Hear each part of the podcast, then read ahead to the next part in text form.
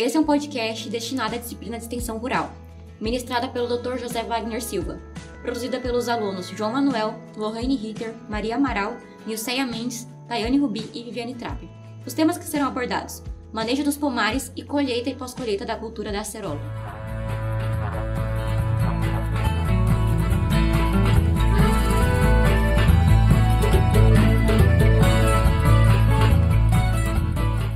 Todos, esse é o AgroCast, um podcast destinado a produtores rurais. Hoje vamos tirar dúvidas dos produtores juntamente com os técnicos. As convidadas de hoje para o primeiro bloco serão Viviane, produtora que reside no município de Cerejeiras e começou sua produção há 4 anos, e Tayane, que é a nossa técnica. Então, Viviane, qual o obstáculo na produção da cerola? Então, é, depois de algum tempo, eu notei que meu pomar está com um problema de desenvolvimento. Algumas plantas acabam tombando e dificulta a minha colheita. E depois de algum tempo também, as copas é, ficam grandes demais, que atrapalha muito a minha produção. Então, Viviane, por acaso você realiza as podas nos seus pomares? Não, qual a importância delas? Então, para você ter um ótimo desenvolvimento nessa planta, é essencial fazer a poda de formação, porque é graças a ela que vai fazer que todas elas fiquem então padronizadas.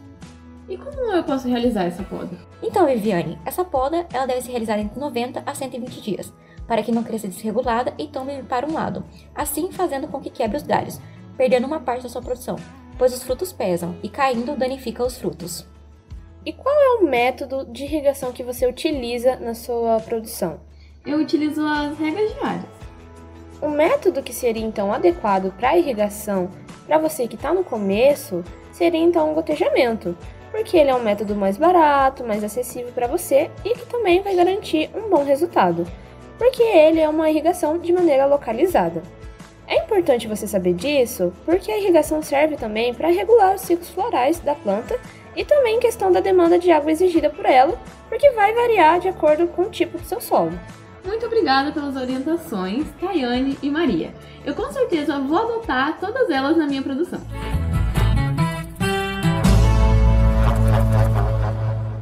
De volta para o segundo bloco do nosso podcast. Com a gente temos a produtora Nilceia, que entrou no ramo da fruticultura agora, juntamente com os técnicos Lohane e João. E agora vamos dar continuidade para a produtora Nilceia Mendes de Andrade, da cidade de Cabixi, que com 19 anos resolveu iniciar na sua pequena produção de acerola. Nilceia, conta pra gente o que te motivou a começar essa produção? Olá, muito obrigada a todos pelo convite para esse podcast. E respondendo a sua pergunta, eu apaixonei pela acerola na minha infância. Ela foi uma fruta que me marcou muito, e como uma nova produtora na área, tenho dúvidas sobre a colheita e pós-colheita, porque é a primeira vez que o meu pomar vai produzir. Que bacana! Você possui alguma dúvida específica? Nós estamos aqui para te auxiliar e te dar dicas. Sim, tenho dúvidas em relação ao armazenamento dos frutos. Poderia me dar uma dica, me informar qual é a forma correta? Bom, o armazenamento deve ser feito em bandejas de poliestireno, isopor, envolvidas em filmes de PVC. Entendi. E sobre a colheita e pós-colheita? João, quais são suas recomendações para mim, como nova produtora? Olha, Sé, a colheita e a pós-colheita vai depender de inúmeros fatores. A escolha da variedade, o manejo adequado do campo, uma identificação correta do ponto de colheita e o manuseio da pós-colheita adotado. No caso da cerola, alguns desses fatores provocam uma importância maior quando é verificada uma alta fragilidade dessa fruta. Qual o destino do seu fruto? Assim, uma boa parte da produção vai para consumo próprio. E a outra parte eu pretendo vender na feira da minha cidade. Então, o ponto ideal da colheita dependerá quase sempre do destino do fruto. Caso venham a ser congelados, devem ser colhidos com a coloração vermelha, mas ainda firmes, para facilitar o manuseio.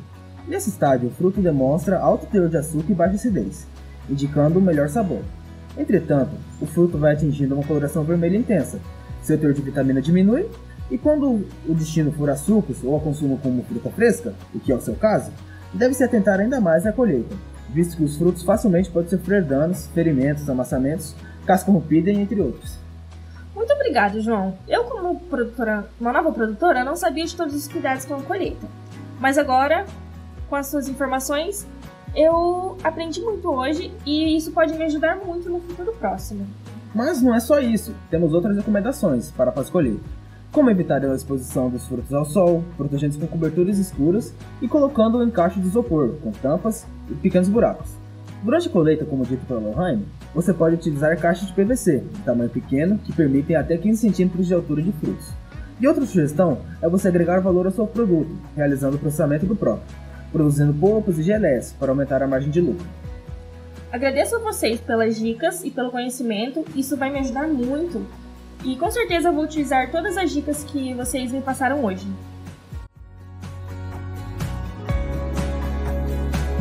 Para demais pequenos produtores rurais que buscam orientações de como alcançarem sua produção ou estão atrás de solucionar seus problemas e que não possuem condições de contratarem uma assistência particular ou algum técnico agropecuária, entre em contato com a Emater da sua cidade.